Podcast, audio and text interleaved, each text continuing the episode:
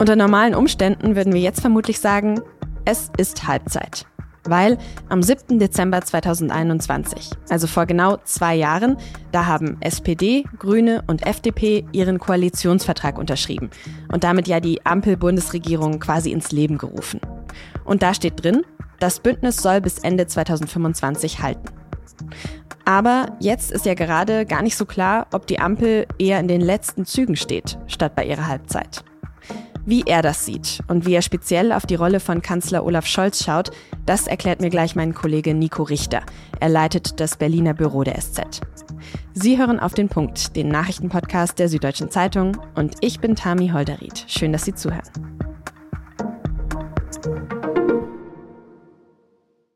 Am 7. Dezember 2021 wurde also der Koalitionsvertrag der Ampel unterzeichnet. Am Tag drauf wurde Olaf Scholz, damals noch mit schwarzer FFP2-Maske auf, im ersten Wahlgang zum Bundeskanzler gewählt. Und am 15. Dezember 2021 gibt er dann seine erste Regierungserklärung ab. Er spricht da von Jahren der Veränderung, der Erneuerung und des Umbaus, die vor Deutschland liegen und wie die Ampel die gestalten will. Das ist unser Versprechen. Wir werden neue Sicherheit durch Wandel schaffen und werden für Sicherheit im Wandel sorgen. Die Überschrift, auf die sich die Koalition für ihr Regierungsprogramm geeinigt hat, die folgt dann wenige Minuten später in der Rede. Die Regierung will mehr Fortschritt wagen, sagt Scholz. Und weiter? Ja, es ist ein Wagnis, von bewährten Rezepten abzukehren. Es ist ein Wagnis, aufzubrechen und den Weg der Veränderung einzuschlagen. Und danach ist ja tatsächlich erstmal sehr viel, vor allem Negatives passiert. Auf Corona folgten gleich der Ukraine-Krieg und die Energiekrise. Aber genau jetzt, zwei Jahre nach Amtsantritt der Ampel, muss man jetzt gerade wohl eher fragen, ob die Ampel vielleicht zu weit von bewährten Rezepten abgewichen ist. Denn nach dem Verfassungsgerichtsurteil fehlt ja Geld für so ziemlich alle Prestigeprojekte der Ampel. Und infolge des Urteils gibt es gerade auch immer noch keinen Haushalt für das Jahr 2024. Das heißt, Aktuell ist immer noch völlig unklar, welche Projekte kommendes Jahr mit wie viel Geld umgesetzt werden können oder in welchen Bereichen eben massiv gekürzt werden muss. Und vor allem ist immer noch unklar, wann und ob sich SPD, Grüne und FDP darauf einigen können. Über diese Gemengelage habe ich mit Nico Richter gesprochen. Er beobachtet für die SZ die Politik der Bundesregierung und er kennt auch Olaf Scholz sehr gut, den er zum Beispiel auf vielen Auslandsreisen als Reporter begleitet hat. Nico, Olaf Scholz hat ja zu Beginn seiner Amtszeit immer wieder gesagt, die Ampel wolle Fortschritt wagen, Dinge anders machen. Wie viel davon konnte er denn jetzt in den vergangenen zwei Jahren überhaupt einhalten? Also es ist dieser Ampelkoalition schon gelungen, den Fortschritt hier und da voranzutreiben. Es gibt einige Beispiele, wo man das sieht. Natürlich ein großes Thema, die Transformation der Wirtschaft, ähm, Stichwort Ausbau der erneuerbaren Energien. Dann gibt es ehrgeizige Reformen im Ausländerrecht. Es soll leichter sein, für Fachkräfte aus dem Ausland zu uns zu kommen, auch schneller Deutsche zu werden. Das ist auch wichtig, weil wir Zuwanderung brauchen, sonst funktioniert unsere Wirtschaft und die Sozialsysteme nicht mehr.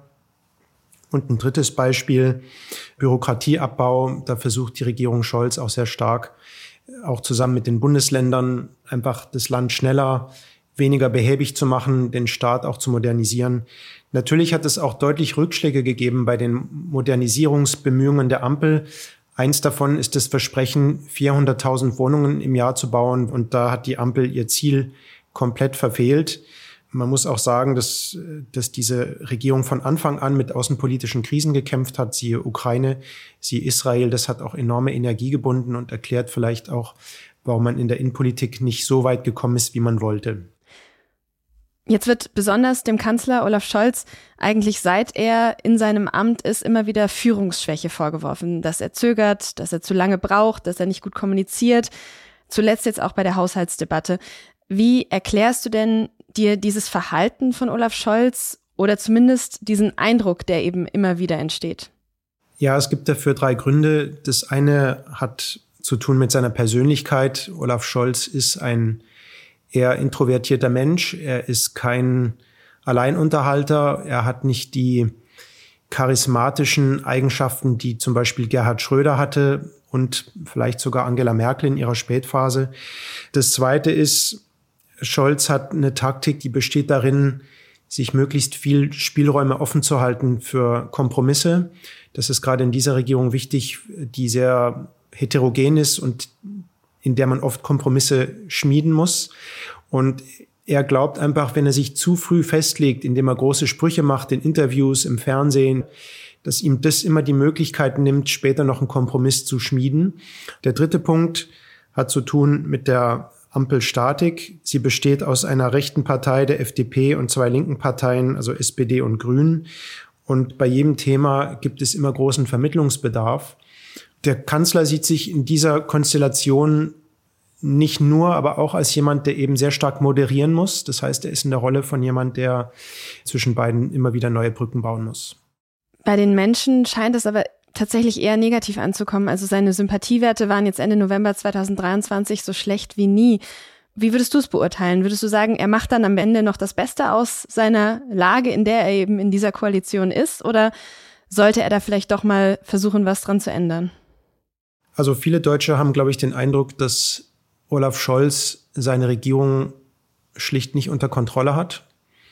Dieser Eindruck verstärkt sich bei jeder öffentlich ausgetragenen Debatte, bei jedem neuen Streit, bei allen Anwürfen, die es ständig zwischen den Koalitionspartnern gibt. Jetzt hat sich das natürlich mit der Haushaltskrise zum Ende des Jahres nochmal deutlich verschärft. In der Tat ist hier ein echter Kontrollverlust passiert, denn das Bundesverfassungsgericht hat die ganze Haushalts Mechanik, die sich Scholz mal ausgedacht hatte, noch zu seiner Zeit als Finanzminister, auseinandergenommen, sprich für verfassungswidrig und nichtig erklärt. Das führt dazu, dass wir jetzt kurz vor dem zweiten Advent noch keinen Haushalt für das nächste Jahr haben. Und das ist ein deutlichen Kontrollverlust und der wird zu Recht vor allem dem Kanzler angelastet. Was würdest du sagen, wo liegt der Kern des Problems? Also schwächt der Kanzler die Koalition oder ist der Kanzler nur so schwach wegen der Koalition? Also ein schwacher Kanzler ist, glaube ich, für keine Koalition gut, ist für keine Regierung gut, denn wenn die Führungspersönlichkeit, und das muss ein Kanzler ja sein oder eine Kanzlerin, ihrer Rolle nicht gerecht wird, dann wird es natürlich gespürt, sowohl in der Regierung als auch außerhalb. Es ist so, dass die Helfer von Olaf Scholz würden wahrscheinlich bestreiten, dass er führungsschwach ist. Sie sagen dann immer, er übt seine Führungsrolle eben im Verborgenen aus, nämlich hinter den Kulissen, dort, wo man wirklich Kompromisse erzielen kann, ohne dass jemand das Gesicht verliert. Und dass immer, wenn am Ende doch wieder ein Kompromiss ermöglicht wurde und eine kleine Koalitionskrise vorbei ist, dann sagen die, diejenigen, die es mit Scholz gut meinen, das hat er ja am Ende doch wieder toll hingekriegt. Okay, und was würdest du sagen? Ich würde sagen, die Autorität von Olaf Scholz liegt nicht in seiner Persönlichkeit, seiner charismatischen Ausstrahlung, sondern in seiner Kompetenz als jemand, der sehr lange im Regierungsgeschäft ist und ähm, das Regieren auf allen Ebenen kennt, sowohl in den Ländern als auch im Bund.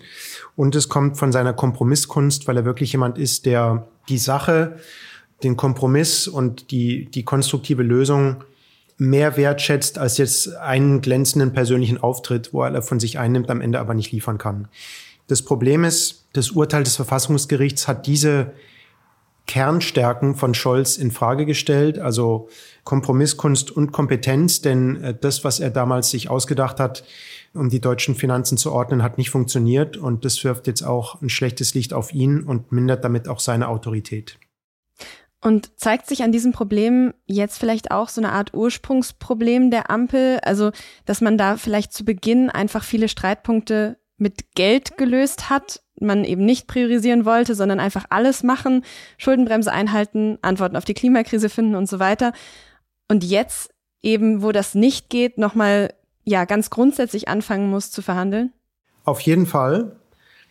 Das Ursprungsproblem liegt darin, dass man eine Koalition gemacht hat, zwischen zwei linken Parteien und einer rechten. Die Linken wollen Geld ausgeben, wollen investieren in die Zukunft, aber auch äh, viel in den Sozialstaat stecken. Und die anderen wollen es eben nicht. Und diese Diskrepanz hat man anfangs durch diese Sonderhaushalte überbrückt, indem man einfach gesagt hat, da ist viel Geld noch drin, auch noch aus der Corona-Zeit, damit kann man investieren und gleichzeitig wird es nicht auf den normalen Haushalt angerechnet, also hält man rein der Form halber die Schuldenbremse ein. Das hat das Verfassungsgericht jetzt verworfen und ähm, damit bricht der Urkonflikt der Ampel mit voller Wucht wieder aufs Neue aus, nämlich wie steht man eigentlich zu den Staatsausgaben? Und die größere Frage, die dahinter steht, ist eigentlich, befinden wir uns in einer Krise, die es rechtfertigt, mehr auszugeben als normal, oder befinden wir uns in einer neuen Normalität und müssen einfach mit dem auskommen, was da ist? Hm. Also quasi so eine Art neue Koalitionsverhandlungen nochmal nach zwei Jahren schon bestehender Koalition eigentlich. Ich muss dich fragen, wir haben dich schon öfter gefragt in den letzten Wochen, ich weiß, aber die Gretchenfrage, kommt die Ampel da gemeinsam raus oder nicht? Im Moment bleibt ihr nichts anderes übrig. Ich würde sagen, die Lust zusammenzubleiben ist inzwischen sehr beschränkt und es ist der Unterschied zu den Koalitionsverhandlungen vor zwei Jahren. Damals wollte man zusammen regieren, damals äh, wollten alle an die Macht. Inzwischen ist die Stimmung zwischen den Ampelpartnern und das Vertrauen so gering, dass sich viele, glaube ich, vorstellen könnten, dass man getrennte Wege geht. Nur wenn jetzt Neuwahlen wären, äh, dann würden alle drei Ampelparteien abgestraft. Äh, die FDP müsste fürchten, ob sie überhaupt noch in den Bundestag kommt. Und deswegen bleibt ihnen jetzt im Moment nichts anderes übrig, als erstmal miteinander weiterzumachen. Dann danke, Nico, bis hierhin erstmal für deine Einschätzung. Sehr gerne. Und nach unserem Gespräch kam dann die Nachricht, der Bundeshaushalt 2024 wird in diesem Jahr nicht mehr vom Bundestag verabschiedet werden. Das hat die parlamentarische Geschäftsführerin der SPD-Bundestagsfraktion Katja Mast Abgeordneten ihrer Fraktion in einer SMS mitgeteilt und die liegt der Süddeutschen Zeitung vor. Kanzler Scholz, Wirtschaftsminister Habeck und Finanzminister Lindner haben sich demnach also bisher nicht auf einen Kompromiss einigen können, wie die Milliardenlücken im Haushalt geschlossen werden sollen.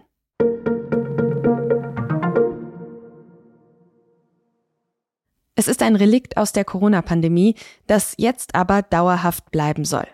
Die telefonische Krankschreibung. Ab sofort kann man sich wieder bei einem Arzt oder einer Ärztin per Telefon krankschreiben lassen, solange man vorher schon mal in der Praxis war und keine schweren Symptome hat. Maximal kann eine telefonische Krankschreibung dann fünf Tage lang gelten. Ziel des neuen Modells ist es, das Infektionsrisiko in den Wartezimmern zu senken und die Praxen zu entlasten. Die Schufa, die bewertet täglich die Kreditwürdigkeit von Personen und fasst diese dann in einem Score zusammen. Dieser Score, der entscheidet oft maßgeblich darüber, ob man bessere oder schlechtere Chancen, zum Beispiel auf einen Miet- oder Stromvertrag hat. Der Europäische Gerichtshof hat jetzt aber entschieden, die Schufa-Wertung verstößt zumindest teilweise gegen die Datenschutzgrundverordnung.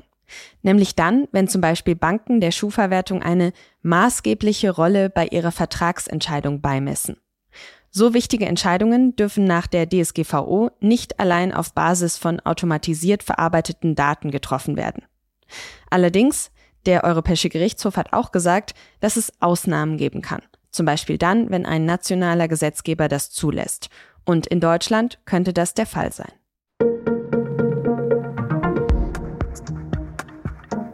Offiziell gibt es in Deutschland natürlich keine Teufelsaustreibungen mehr, keine Exorzismen. Das ist ein Begriff, den man ja heute eigentlich nur noch aus Horrorfilmen kennt. Aber in sozialen Netzwerken ist ein Reporter vom SZ-Magazin auf einen Mann gestoßen, der genau das offenbar verspricht.